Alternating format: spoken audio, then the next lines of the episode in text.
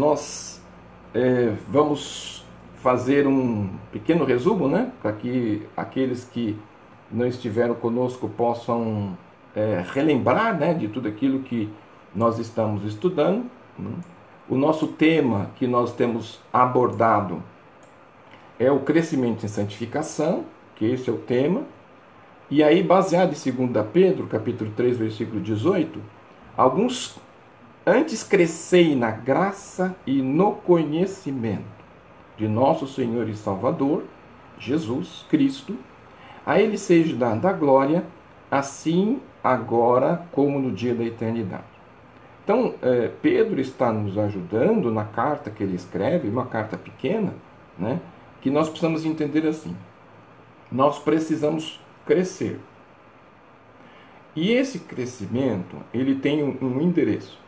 Crescimento na graça, graça de Deus, favor imerecido que nós recebemos, né? e no conhecimento. Então nós temos que crescer em dois elementos: graça, conhecimento do nosso Senhor Jesus e Salvador. A Ele, a Jesus, seja dada glória, agora e eternamente. Então, o objetivo de crescer na vida cristã é verdadeiramente crescer no conhecimento na graça, mas a Ele seja dada a glória. Então, esse crescimento que nós vamos ter ao longo da nossa vida cristã, nós vamos observar e ver o seguinte, que à medida que eu cresço, a glória é de Deus. A, a maturidade vem de Deus. E Ele nos ajuda, e Ele nos mostra, e Ele nos fala, e Ele nos ensina que nós precisamos. Por isso o crescimento na vida do salvo ele é importante demais. Ele não pode ser desprezado, não pode ser desvalorizado. E uma das minhas grandes preocupações, que ao longo da minha vida cristã, nesses 40 anos, é que as igrejas elas têm deixado a escola bíblica dominical, as igrejas têm diminuído a importância da escola dominical, as igrejas têm substituído a escola dominical para um encontro, para uma festa, para uma reunião, para um grupo de pequeno grupo, com, enfim, mas esse aspecto ele não pode ser deixado de lado, porque o crescimento da igreja, a base da igreja, ela está justamente nesse aspecto, dentro desse conceito que nós aprendemos com Pedro. Nós também trabalhamos a semana passada, dentro daquilo que nós estabelecemos, né, que é, muitas vezes o, o, estudo ele pode ser é, usado ou muitas vezes entendido que é uma repetição de assuntos, mas na verdade, embora ele pareça uma repetição, um, uma continuação de questões já estudadas, é importante que nós possamos entender que esse crescimento ele tem uma importância e um valor muito, muito grande. Só que nós também pensamos e estudamos sobre os aspectos que não são, né? É, não é crescimento e santificação, que é o conceito equivocado que a maioria das pessoas possui. Então, uma das coisas que nós precisamos entender né, sobre a questão do que não é crescimento e santificação. E aí nós falamos de Hillary, é, no livro Santidade, sem a qual ninguém verá o Senhor, ele vai dizer assim que crescimento e santificação não quer dizer que possa haver qualquer crescimento ou aumento dos benefícios na vida do salvo que tem Jesus. Então, esse parâmetro ele é importante porque é, muitos querem Jesus, muito, muitos querem caminhar com Jesus, muitos querem ter Jesus, mas querem receber benefícios. Se eu seguir a Jesus, eu vou receber o quê? Se eu mudar de religião, eu vou receber o quê? E nessa questão não é mudança de religião, né? não é questão de benefício, porque o maior benefício nós já recebemos, que é a salvação. Esse é o maior presente que Deus pode verdadeiramente nos dar. Então, nesse aspecto, é isso que nós precisamos ter em mente. Não existe benefício algum para aqueles que servem ao Senhor Jesus, porque muitas vezes vira uma condicional comercial. Eu dou algo e recebo algo. É a mesma coisa assim. É, eu vou ser um bom pai, eu vou ser um bom marido, eu vou ser um bom profissional e Deus tem que me abençoar. Então você usa um elemento que na verdade é sua responsabilidade como pai, como profissional e como esposo, e usa como moeda de troca para que Deus possa te abençoar. Não é esse o conceito. Né? Então, esse é um aspecto importante que você precisa ter em mente, que não há benefícios tá? Para que na verdade você possa continuar a seguir a Jesus. Então, dentro desse aspecto que nós vamos entender, é, crescimento e santificação também não significa que possa haver um crescimento em segurança, né? Então, tipo assim, nós estamos aí com essa questão do vírus. Então, aqueles que são de Jesus não vão pegar vírus? Não existe isso. O que nós precisamos entender e compreender é que nós precisamos ser sábios, precisamos inteligentes, ser inteligentes, precisamos ser coerentes, por isso que temos que ter uma razão sobre essa circunstância. E nós precisamos entender que nós precisamos ter um crescimento em santificação, e esse crescimento em santificação vai me fazer ter uma vida diante de Deus, e essa vida diante de Deus vai fazer com que eu possa, a cada dia, me relacionar e amadurecer com Ele, mas na verdade Ele não vai me aceitar mais ou vai me aceitar menos pelo fato é, de eu querer propor uma mudança ou uma moeda de troca no relacionamento que eu tenho com Ele. Então, nessa questão, nós trabalhamos também o que vem a ser crescimento e santificação. Né? Então, crescimento e santificação está relacionado é, àquilo que nós falamos sobre a questão de quem é Deus, Deus é santo. Aí nós estudamos a questão do aspecto superlativo, que no hebraico não existe. Quando eu falo sobre a santidade de Deus, Deus é santo. E aí eu vou dizer que ele é mais que santo, eu vou dizer que ele é santíssimo. Eu disso, digo Kadosh, Kadosh, para dizer que ele é mais que santíssimo, ele é santíssimo. Eu digo Kadosh, Kadosh, Kadosh. Então significa que eu vou falar três vezes a mesma coisa para dizer da potencialização da santidade de Deus. A palavra santo ela tem um termo que ele é derivado da santificação. Então, é, santificação se deriva de santo, né? E aí Dunker vai nos ajudar também para nós possamos compreender melhor essa circunstância, né? Que é, aqueles que estão ligados à questão da santificação, porque no grego vai se falar sobre ágios, né? E ágios vai dizer sobre a expressão de puro e separado, né? Então, eu vou ser santo, na expressão de Deus, ser de santos porque eu sou santo, então é uma condicional, né? Então, Deus quer que eu seja santo porque Ele é santo. A santidade é uma derivação de santo, né? E ágios quer dizer, é, nesse, nesse aspecto, ser puro, né? Ser separado por Deus, né? Não separado de Deus. Por isso, então, para ajudar a compreender esse conceito, né, nós começamos então a trabalhar é, em alguns aspectos que nós vamos poder entender melhor como é que se cresce, como é que se separa, como é que essas características desse aspecto de crescimento vão acontecer na vida do salvo. Então, primeira questão, que hoje é o nosso tema, né? É o que vem a ser o crescimento em santificação. Tá? Esse é o, o tema de hoje. Crescer em santificação é progredir. É uma progressão de vida. Eu, a cada dia, amplio o meu crescimento. O meu crescimento vem da minha oração, da minha devoção, do meu devocional, da minha leitura bíblica, da minha vida cristã, da minha vida com Deus, da minha vida com a igreja. E aí eu vou progredir, eu vou progredir, eu vou crescer nesse caminhar, eu vou subir degraus, né, nessa caminhada cristã, né, e o Espírito Santo que habita em mim, ele vai promover esse crescimento. Então eu vou deixar o Espírito Santo é, aberto para atuar em todas as áreas da minha vida, para que esse crescimento possa acontecer em mim. Então, uma das coisas importantes é, nós temos um crescimento automático, natural. Quando existe algum problema no crescimento, nós temos o raquitismo, o nanismo. Por quê? Porque são pessoas que não conseguiram se desenvolver nesse crescimento, não progrediram, não cresceram, não caminharam.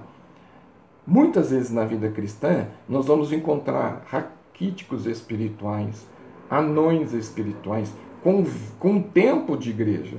Então, crescimento e tempo de igreja são duas coisas diferentes. Só que as pessoas acham que cresce, tempo de igreja é crescimento espiritual. 40 anos, 50 anos de vida cristã, o indivíduo, indivíduo devia ser quase canonizado, né, por causa do tempo que ele tem lá. Mas isso não determina o que é o crescimento. Quem é que vai determinar esse crescimento? E esse aspecto ele é importante, né? Quem é que promove? O Espírito Santo. Eu preciso permitir que o Espírito Santo promova em mim esse crescimento. E esse crescimento o Espírito Santo vai nos dar, porque ele vai dar a todos, ele não vai dar a alguns. E Gálatas 5, 22, 23 vai nos ajudar a entender da onde parte esse crescimento, como que esse crescimento acontece, como esse crescimento vai se desenvolver. Gálatas 5, 22 e 23, ele vai dizer sobre o fruto do Espírito. E o fruto do Espírito na vida do salvo, ele é primordial para que esse crescimento ele possa crescer e ter maturidade. E dentro desse conceito, né, dentro desse elemento, dentro desse fruto, nós temos nove gomos. Dentro desses gomos, cada gomo ele está nominado. E esses gomos eles estão intercalados. Então acontece o seguinte: quando um acontece, ele dá chance para o outro acontecer. Quando esse acontece, esse acontece, o terceiro vai acontecer. Quando esses estão em harmonia, o quarto vai acontecer. Quando esses estão caminhando, o quinto vai acontecer. Então é uma sequência né, de é, elementos que existem no fruto do Espírito que vão acontecer. São nove no total, né, que vai começar com amor e vai terminar com domínio próprio. E isso é um exercício constante na vida cristã. Então nós vamos ter lá denominados, né, em Gálatas 5, 22, 23, e nós vamos ter lá, começa com o quê? Começa com amor, né? Para alguns, na tradução, é, a expressão é gozo, mas é, também pode ser traduzido por alegria, né? Então eu tenho que ter amor, eu tenho que ter alegria. A paz, aquela paz que eu sempre falo sobre a paz que excede o entendimento, não tem circunstância que possa retirar paz, porque paz não é sentimento, paz é pessoa. Então, nessa circunstância que nós estamos vivendo, neste momento, eu posso ter momentos de dificuldade, mas eu tenho paz, porque eu tenho Jesus na minha vida dirigindo os meus passos e os meus pensamentos. Então, se eu não tenho paz, existe alguma coisa errada com esse aspecto aqui. Lembre-se lá da paz que excede o entendimento, significa que eu não consigo explicar essa paz mas não há nada que possa tirar de mim uma paz como esta. Né? Então, o quarto elemento, que é a longanimidade, e que nós podemos traduzir como paciência, né? e paciência é um desafio. No Salmo 40 nós vamos ter assim: esperei, é, esperei com paciência no Senhor, né? ele ouviu a minha oração e se inclinou para mim. Então são dois elementos complicados aqui: espera e paciência. Um outro equívoco é que as pessoas oram pedindo paciência. Para que você possa ter paciência, eu vou ter tribulação. Então, todas as vezes que você pede paciência, a tribulação, a tribulação vai vir para que, na verdade, essa paciência ela possa ser construída.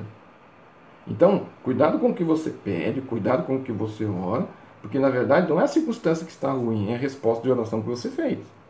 Então nós temos paz, alegria, nós temos amor, alegria, paz, paciência, benignidade, o aspecto do indivíduo ser é, fácil de trato, uma maneira, uma maneira fácil de se lidar com ele, a maneira de você poder cuidar e ele responder de maneira objetiva e fácil, né? ajuda muito nessa questão. Bondade, que é o fato do indivíduo ser bom, mas é um desafio porque a tendência nossa muitas vezes não é ser bom a todo tempo, a todo instante com todo mundo, a gente escolhe ser bom. Na verdade, a bondade não se escolhe, né? a bondade é para qualquer um, mas muitas vezes nós gostamos de alguém, então nós somos bons com ele, não gostamos do outro, não queremos ser bom com ninguém. Né? A fé, que para alguns tem a tradução de fidelidade, né?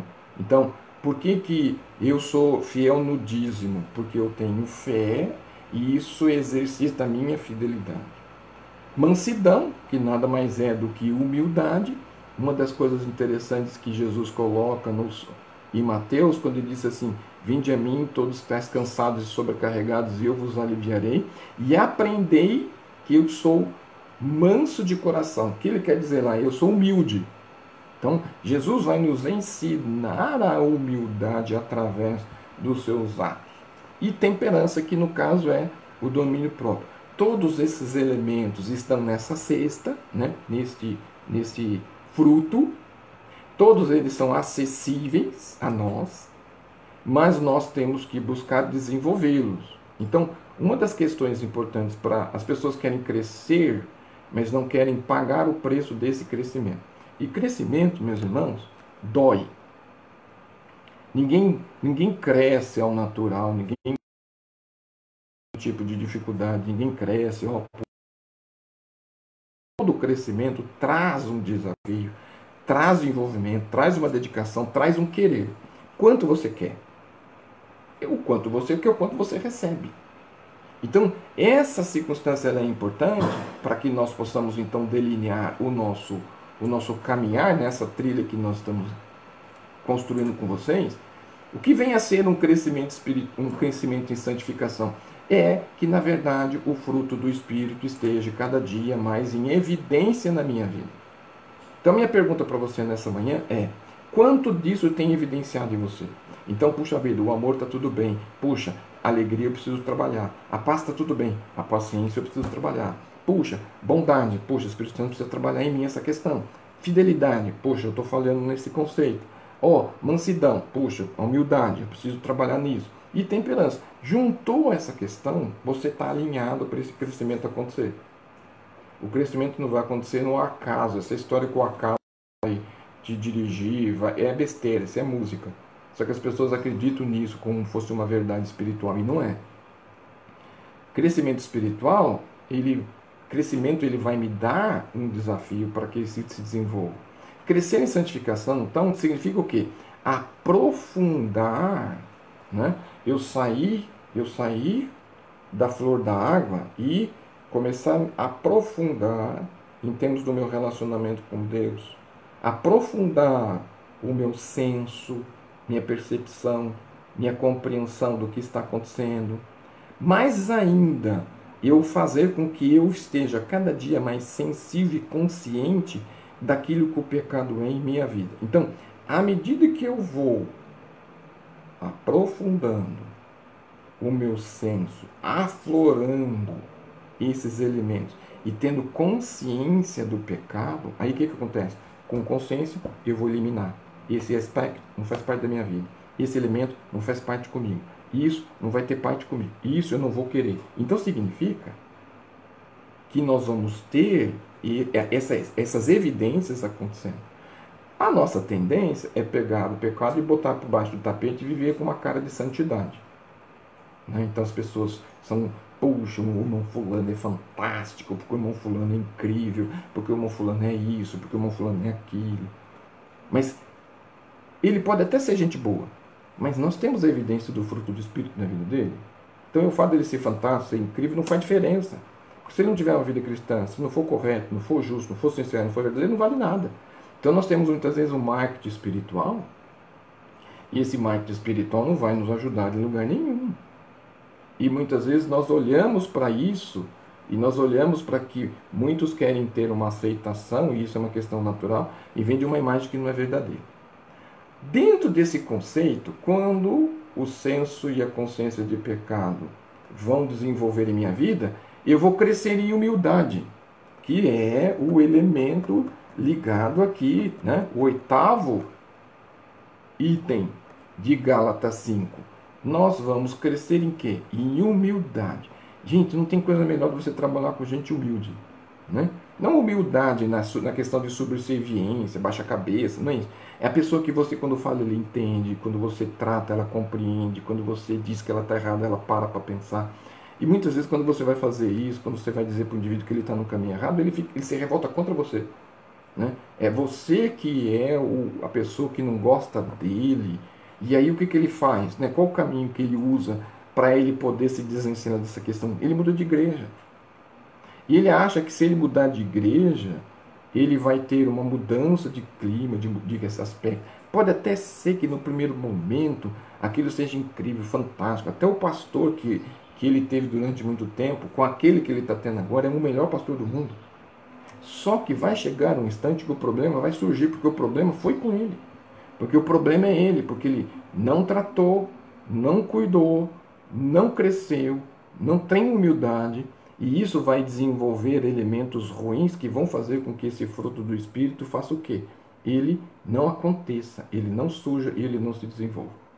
Então, crescer é fazer com que verdadeiramente fique cada dia mais claro a infinita distância entre a minha relação com Deus, que é santo, puro e perfeito. Né? Então, aquela expressão que nós temos lá, né? e Lucas vai nos ajudar nessa compreensão, né? e que muitas vezes nós colocamos, Lucas capítulo 18, versículos de 9 a 14, ele vai nos ajudar né? sobre essa questão. Então eu gostaria que você abrisse lá sua Bíblia, né? Lucas capítulo 18, de 9 até o versículo de número 14, então vai dizer assim: E disse também esta parábola uns que confiavam em si mesmo, crendo que eram justos, desprezavam os outros. Dois homens subiram ao templo a orar, um fariseu e o outro publicano.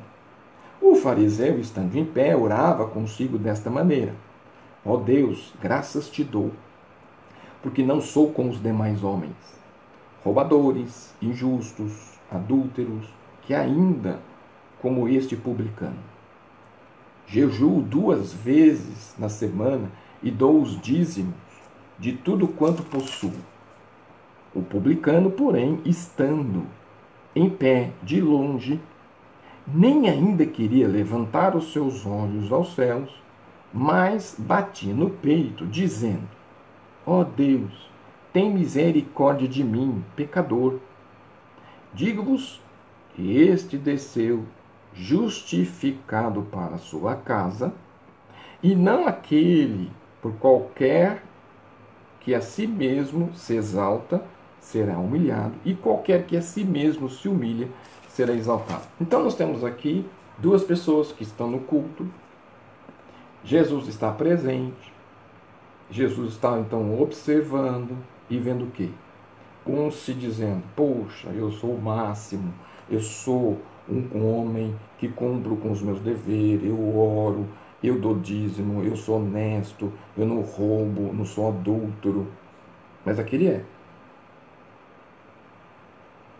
Eu jejuo duas vezes. Então você infla, lembra do soberbo, que nós falamos na sexta-feira, o inflado né? Aquele que acha que ele não precisa de nada, porque ele é o máximo, ele é o supra-sumo. Né? Então aqui está caracterizado o soberbo. Né? E aquele que é humilde, é aquele que está lá dizendo assim: não sou digno de nem entrar nesse lugar e peço que o Senhor me perdoe pelos meus pecados. E outra coisa, tem misericórdia de mim, pega a minha miséria e passa por dentro do seu coração. Porque eu sou o quê? Pecador. Deus ouviu a oração de quem? Então muitas vezes nós queremos, botamos parâmetros na vida cristã, eu sou melhor que fulano, sou, mas não existe isso melhor que ninguém na vida cristã. Tem momentos que a pessoa está precisando de ajuda, a gente tem que estar apoiando, não criticá-la, mas apoiá-la. Tem gente que vai precisar de apoio, você vai lá, apoia. Tem gente que precisa que, que alguém se levante, vai lá, levante. Porque um dia você vai cair, alguém vai precisar levantar. Agora, o, o indivíduo caído, você criticá-lo, é mais fácil. Né? Então, é essa questão que nós vamos ter no texto que nos ajuda a entender melhor essa questão. Então, crescer em, em santificação é um fortalecimento da minha fé em Deus. O que, que quer dizer isso? O que, que quer dizer esse fortalecimento? Confiar cada vez mais em Deus e transformar uma fé raquítica, que algumas vezes, em uma, em uma fé robusta. Então, é aquela planta que não se desenvolve, que não cresce, você aduba, você faz tudo que você pode e ela não caminha. Então o que, você faz? Você tira as ervas daninhas que estão à volta, que estão tirando toda a força da planta, você limpa a área, você rega, você aduba, aduba. Você coloca uma haste, amarra essa planta nessa haste, para que ela possa crescer reta que ela possa crescer com rumo, com objetivo. E você tira a praga, você vai fazendo com que essa planta possa se transformar em algo raquítico, em uma árvore frondosa e frutífera. Nós somos isso. Nós éramos raquíticos pelo pecado, nós estávamos cheios de fungo, nós estávamos totalmente debilitados, nós estávamos plantados em terra árida. Deus veio, nos retirou de lá, nos replantou, nos, ele nos tirou, podou aquilo que não prestava, limpou-nos dos nossos pulgões e agora ele rega todo dia, todo instante para que nós possamos ter uma fé robusta. O que nós precisamos na vida cristã é de uma fé robusta. Mateus capítulo 8, versículo de número 5, vai nos dizer sobre essa questão. Né? Mateus capítulo 8, versículo de 5 a 13. É aquele texto que fala sobre o centurião que foi até Jesus porque ele tinha alguém doente. E lá o texto diz assim: Então Jesus em Cafarnaum chegou junto dele um centurião rogando-lhe e dizendo: Senhor, o meu criado jaz em casa paralítico e violentamente atormentado. E Jesus lhe disse: Eu irei e darei saúde. Olha a expressão de Jesus, interessante. O centurião respondendo disse: Senhor, não sou digno que entres debaixo do meu telhado, mas dize somente uma palavra e o meu criado sarará. Pois também eu sou um homem sob autoridade e tenho soldado às minhas ordens, digo-vos a este vai, e ele vai, e a outro vem, e ele vem, e ao meu criado faz isso, e ele o faz. E maravilhou-se Jesus ouvindo isso e disse aos que o seguiam: Em verdade vos digo que nem mesmo em Israel encontrei tanta fé. Mas eu vos digo que muitos virão do Oriente e do Ocidente, assentar-se-ão à mesa com Abraão, Isaac e Jacó no reino dos céus, e os filhos do reino serão lançados nas trevas exteriores. Ali haverá pranto e ranger de dentro. Então Jesus disse ao centurião: Vai, e como creste, te seja feito. E naquela mesma hora o seu criado sarou. Irmãos, não é discurso de crer. É verdadeiramente crer. E a expressão que Jesus vai usar, né, é assim, ó, que ele nunca encontrou em Israel alguém com uma fé como essa. Então, uma das coisas importantes, qual é o tamanho da minha fé? Será que por um pequeno vírus ela se abala? Por uma circunstância ela se abala? Por um problema ela se abala? Então a nossa fé está enraizada em lugar errado. E ele usa uma expressão interessante, em verdade vos digo que nem mesmo em Israel encontrei tanta fé, mas eu vos digo que muitos virão do Oriente e do Ocidente e assentar-se-ão à mesa de, com Abraão, Isaac e Jacó do reino dos céus, e os filhos do reino serão lançados nas trevas. Por quê? Porque verdadeiramente não tinham um relacionamento de fé com Deus. Não importa a circunstância. Minha fé ela precisa ser inabalável. Mas essa, essa robustez de fé, essa solidificação em fé, ela se faz em meio a quê? aos problemas da vida. Voltando lá em Gálatas. Então, eu só tenho paciência na tribulação, eu só tenho domínio próprio quando, ao lado de pessoas difíceis, eu só vou conseguir trabalhar a humildade, fazendo com que verdadeiramente existam pessoas complicadas ao meu lado.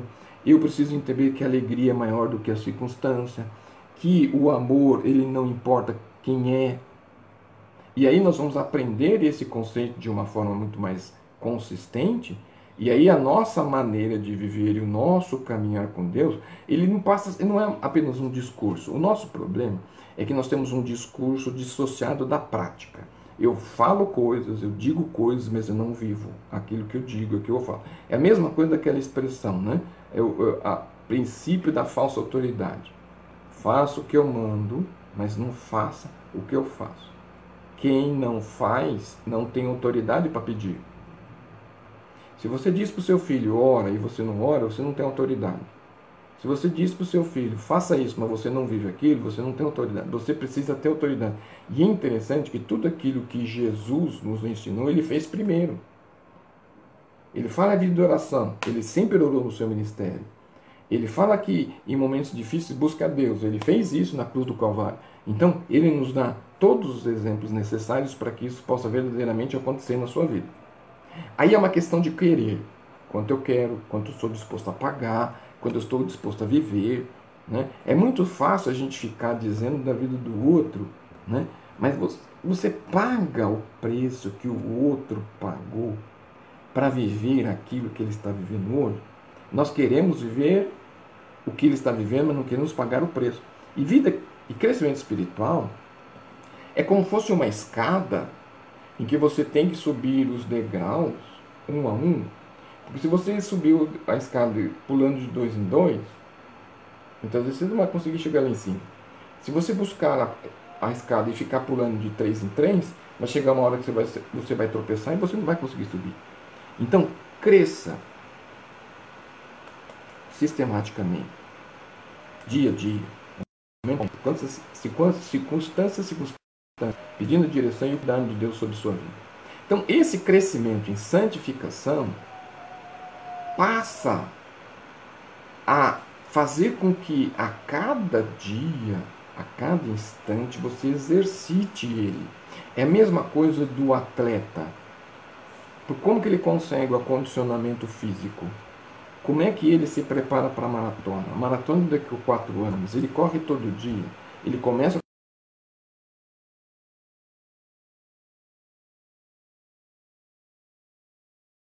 começa a correr 4 km. E à medida que ele vai crescer, ele vai ampliando a distância, ele vai criando resistência. Eu preciso criar resistência espiritual. Eu preciso criar maturidade espiritual. Eu preciso me ajudar a fazer com que realmente eu consiga resistir a todas as questões que a vida vai me trazer fé raquítica com tempestade não funciona. A hora que você precisa de volume, consistência e resistência, você não tem. Então como é que eu vou correr 50 quilômetros se, não se eu não consigo correr 50 metros?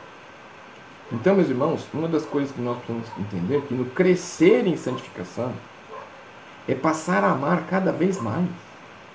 É amar com intensidade é amar com um número cada vez maior de pessoas, tendo Deus como exemplo. Qual é a, expressão maior do amor de Deus sobre as nossas vidas?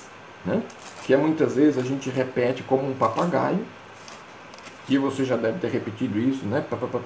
mas você não passa para refletir sobre o que o texto está nos dizendo de maneira tão clara e verdadeira. Né?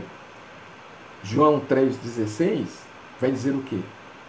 Que Deus amou o mundo de tal maneira que deu o seu Filho unigênito para que todo aquele que nele crer não pereça, mas tenha vida eterna. Então, por que Deus quer que nós tenhamos vida eterna? E porque Deus quer que a gente não pereça, Ele enviou o seu Filho, que era único, e esse Filho único realizou a morte na cruz do Calvário para que o amor de Deus, que é imensurável, possa verdadeiramente se efetivar em uma ação de amor e cuidado, como ele fez com Cristo. Então é assim, ó. Só não vai para o céu quem não quer. Bom. Só não tem maturidade cristã quem não quer. Ponto. Só não amadurece quem não quer. Ponto. Porque os caminhos, os referenciais, as marcas e, as, e o direcionamento ele dá. Eu sempre digo que é, quando você vai para esses estados de Minas Gerais, né, lá você não tem as placas indicando o caminho. E a maioria das pessoas se perde. Por quê? Porque não tem as placas indicativas.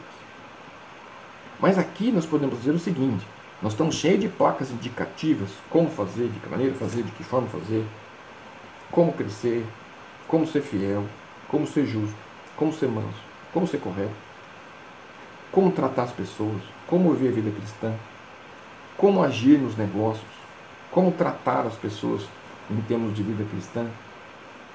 Bíblia. Nós temos uma tendência de buscarmos líderes espirituais e colocarmos ele à frente da palavra. Errado. Ninguém tem autoridade sobre minha vida. A Bíblia tem. Ninguém vai dizer o que eu tenho que viver. A Bíblia tem. Um pregador só vai ter autoridade sobre a minha vida se aquilo que está dizendo é Bíblia. Aquilo que ele está dizendo é verdade.